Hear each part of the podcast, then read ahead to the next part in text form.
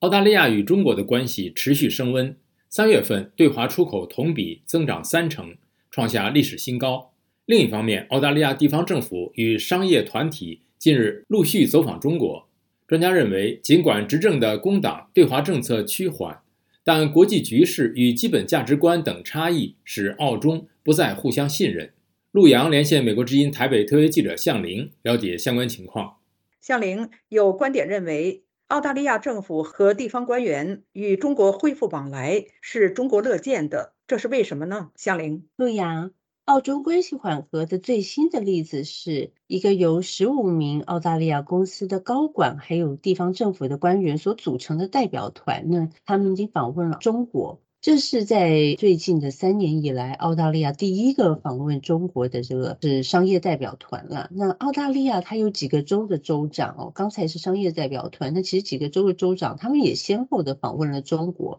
都希望能够跟中方讨论一些这种取消贸易限制的所谓的重建澳中关系的部分。那有关这方面澳中关系的这个重建呢，澳大利亚西澳大学的政治与国际关系学系教授陈杰。他在接受美国精英的访问时是这么说的：现在那个 Albanese 总理为首的澳洲联邦政府对华采取非常友善的态度，中国也有意把澳洲呢当成像法国、德国一样，就说可以离间的那种美国盟国。那么在这种情况下，出现两两大工党那个州长去中国，陆阳。那么，尽管澳大利亚和中国目前改善双边关系的这个迹象明显，那么不过呢，澳大利亚外长黄英贤他四月十七号就表示，澳中关系已经完全不可能回到蜜月期了。那么，向玲专家是怎么说的呢？确实是如此，陆阳。在呃，我们访问到以前的台湾驻澳代表林松焕博士，他认为澳中关系呢，在经贸上面虽然是持续的改善，在回温当中，但是基于这个国际大环境以及发生了非常重大的改变，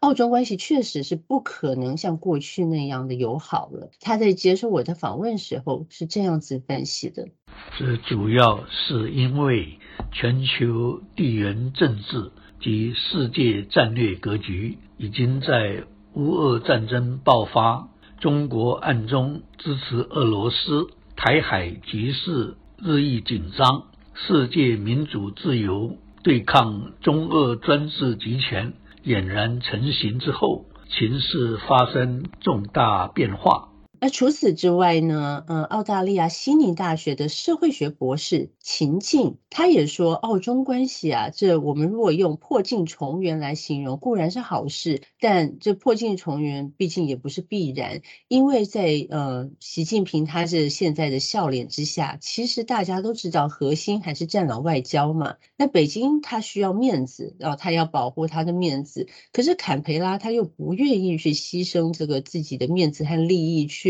为了就是让北京心满意足，所以说澳中关系的修复其实程度是有限的。陆阳，那么澳大利亚目前面临跟加拿大当年一样的这个所谓的人质外交。嗯，我们都知道这个澳籍华人杨恒军和这个程磊被中国扣押，澳大利亚外交部长黄英贤呢对此也是表达了深切的关注。那么向玲。那么中国接下来会如何处置上述两名澳籍华人？那么专家学者保持什么态度呢？是的，陆阳，我们知道呢，澳籍华裔的记者陈磊，他因为涉嫌泄露国家机密哦，当然是中国说的啦，所以他在中国被捕了。那去年他遭受了不公开审判。嗯，另一个更久远，这个澳籍的华裔作家杨恒军，他是以间谍罪。被中国正式逮捕已经四年了。那目前呢，就他们羁押状况，其实几乎我们都不知道，而且到目前也都没有宣判啊。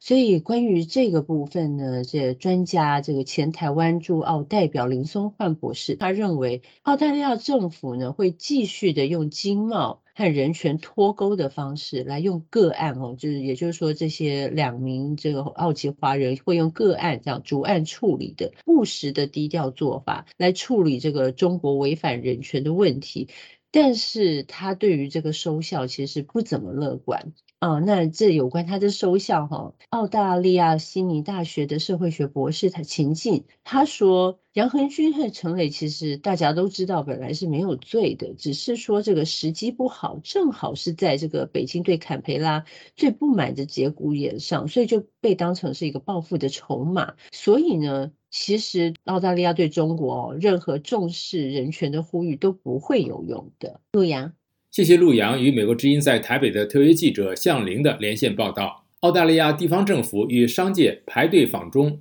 专家称澳中关系回不去了。